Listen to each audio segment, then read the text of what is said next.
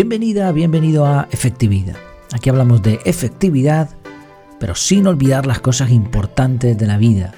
Porque de qué serviría ser súper efectivos si no nos mejora la vida, ¿verdad? El episodio de hoy se titula Respuestas que no debes. Escuché esta frase en algún lugar o la leí, no, la verdad es que no lo recuerdo, capturé así muy rápido y simplemente tomé nota. Digo, esto tiene pinta de, de poderse convertir en un episodio.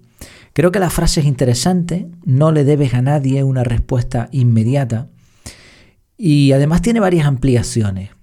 Por ejemplo, aplica a las conversaciones. Cuando uno tiene en cuenta esta, esta, idea, no le debes a nadie una respuesta inmediata. Te, alguien te hace una pregunta, no tienes por qué responder. O sea, no, no estás obligado normalmente, ¿no? Puedes pensar, puedes tomarte un silencio y, después saborear las palabras, pensar bien en lo que vas a decir, en lo que no. Pero vamos a aplicarlo eh, a la mensajería instantánea, que es algo que, utilizamos mucho cotidianamente y que además encaja muy bien en, la temática del podcast. Algunas personas incluyen en mensajería instantánea el correo electrónico o incluso redes sociales, pero no es verdad. O sea, el correo electrónico, las redes sociales, mensajes directos, ¿no? sobre todo en redes sociales, no son mensajería instantánea. Mensajería instantánea es algo así como WhatsApp o Telegram. Pero bueno, da igual, lo podemos meter también en el saco. Hay varios puntos a tener en cuenta. Uno es que todos los sistemas de mensajería son asíncronos. ¿Por qué? Porque te dan un mensaje y ahora tú tienes la opción de responder a ese mensaje en un momento del tiempo diferente a cuando te mandaron el mensaje. Pasa con un sobre de correos, pasa por un SMS, ocurre con un WhatsApp, con un, mensaje de Telegram, con un mensaje directo en una red social y por supuesto con el correo electrónico. Son asíncronos. Síncrono sería una conversación telefónica, una conversación cara a cara. Al ser asíncronos, obviamente no le debes a nadie una respuesta inmediata. Aunque, bueno, yo intento, por ejemplo, el WhatsApp ya desde hace bastante tiempo, tengo limitado el que los demás vean si estoy en línea, si he visto el mensaje. A mí no me importa saber si la otra persona lo vio o no lo vio, porque WhatsApp te penaliza, por decirlo así, y me parece hasta cierto punto lógico. Cuando tú no quieres mostrar lo tuyo, tampoco te permite ver lo de los demás. Entonces el caso es que yo no sé cuándo han contestado, pero los demás tampoco saben, o sea, cuando, han leído el mensaje, los demás tampoco saben cuándo lo he hecho yo. Por eso tampoco tengo esa presión. No me ven en línea, no, no saben si estoy, si lo he visto, si no, etc. Entonces, bueno, independientemente que lo hagas así o no, eh, la mensajería instantánea, como puede ser WhatsApp o Telegram, es instantánea porque se entrega en el momento, no porque tengas que contestar en el momento. Esto es un primer punto. Un segundo punto es que una respuesta inmediata va a tener consecuencias. Ya lo hablamos hace tiempo en un episodio del podcast, no recuerdo el título, pero bueno, la, idea es que una respuesta alimenta el fuego de la conversación. Es como si le echases leña al fuego y ese fuego puede aumentar. Sobre todo en mensajería instantánea o en redes sociales, cuanto antes respondas, antes vas a obtener a su vez una respuesta. Entonces, bueno, pues al final lo que, lo que ocurre es que vas a alimentar esa conversación. Y no siempre esto es interesante, porque a más conversación, más tiempo invertido. A veces se podría haber solucionado en una llamada conversaciones de este tipo o, mucho peor esos hilos de conversación en correos electrónicos que, se solucionarían con, una, con levantar el teléfono, por decirlo así. Y un tercer punto es que una respuesta inmediata puede llevar a errores. Puede ser er, errores de emoción, porque en el momento tú estás sintiéndote de una manera y por lo tanto respondes en consecuencia con ese sentimiento, o también pueden ser errores de planificación. Un ejemplo que suelo poner y que eh, cuando he dado las charlas o, talleres con la metodología del, CAR, eh, capturar, analizar y revisar, pues es precisamente esa, ¿no? Te viene una persona y te dice, oye, ¿me, ayudas en la mudanza? O, o, algo así. Y en el momento, pues te sientes obligado, obligada y dices, venga, vale, venga, ok.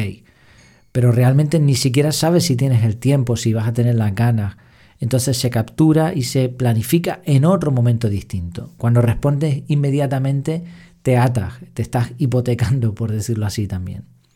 Vale, ¿qué opción es mejor? Bueno, pues ya lo he adelantado un poco. Para mí la mejor opción es capturar, analizar en un momento posterior y decidir qué se va a hacer con el mensaje. Hay diferentes formas de captura. La captura eh, que uno hace voluntaria es aquella que cuando te dicen o se te ocurre alguna idea y no hay nada por escrito, no hay, no hay nada capturado, pues tú manualmente tomas esa captura. Puede ser en Google Keep, por ejemplo, tomas una nota o en algún otro sistema similar, o bien grabas un audio, lo que sea, que se quede registrado en un sitio donde después, posteriormente, vas a rescatar esos mensajes y analizarlos. Pero también existen sistemas de captura externos, como pueden ser, y automáticos además, como puede ser el WhatsApp, Telegram o el correo electrónico. Se puede capturar de un sistema de mensajería instantánea copiando un mensaje y trasladando a un sistema exterior, como puede ser Google Keep. Copias el mensaje de WhatsApp, lo pasas a Google Keep y de esa manera ya lo tienes capturado. Si quieres eh, responder en el momento, pero aplazar el resultado de la conversación, por decirlo así. Una persona te dice, oye, eh, ¿me ayudas en la mudanza? ¿no? Te manda un, mensaje. Y ahora tú le dices, eh, ok, fulanito, lo miro y te digo algo. Y ahora simplemente te tomas una nota, responder a fulanito sobre la mudanza. Ya está, ya tienes capturado y además en este caso has respondido, pero no te has atado.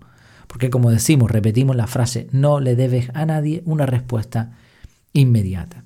Después, en el análisis, ahora sí, sin emociones, sin prisa, sin compromisos, nos ponemos el sombrero de planificación y decidimos qué vamos a hacer con esa información. Y ahora sí es el momento de contestar o no. Yo soy partidario de inbox cero, eso quiere decir que cuando entras en una bandeja de entrada, como puede ser el correo, como puede ser el sitio donde estás guardando las notas, donde estás capturando, o el WhatsApp o el Telegram, soy partidario de dejarlo a cero. Pero no para contentar a nadie, no, le debo una contestación a nadie, repetimos una vez más la frase, sino para mi propia tranquilidad, porque es mi forma de gestionar las notificaciones, es la forma de controlar mi tiempo al fin, al fin y al cabo.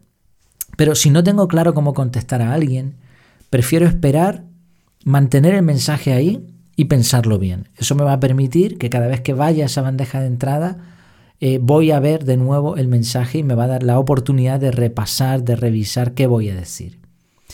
Y una nota, una nota final con respecto a esto. A veces la mejor respuesta es ninguna.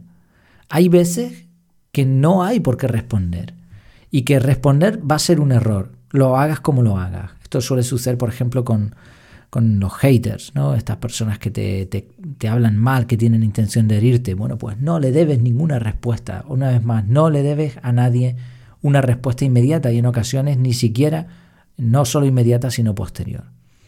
Por otro lado, esta frase tiene una variación interesante. No le debas a nadie una respuesta, al menos no por mucho tiempo, o al menos si no lo has decidido así. Es decir, una buena gestión de los sistemas de mensajería, del correo electrónico, de todo este tipo de, sistemas, envuelve contestar todo, a menos que tú digas, no, esto no lo voy a contestar, pero no que dejes algo sin contestar por despiste, o porque no te acordabas, o porque no sabes ni siquiera que te había entrado el mensaje. No, tienes que tener un control absoluto de toda la información y ahora decidir si vas a responder o si no vas a responder pero no le debas a nadie una respuesta, o sea que los mensajes no se queden en un limbo, sino que estén atendidos. Si gestionas bien tus comunicaciones, perdón, es posible hacer esto sin caer en el error de contestar precipitadamente o por obligación. En todo caso, recuerda, no debes a nadie una respuesta inmediata. Pues muchas gracias por tu tiempo, por tu atención y ya sabes que me encuentras en efectividad.es o me puedes contactar por efectividad.es barra contactar y charlamos de lo que te parezca bien o me das alguna sugerencia o bien me pides ayuda con, con cualquier cosa y ahí vamos a estar. Hasta la próxima.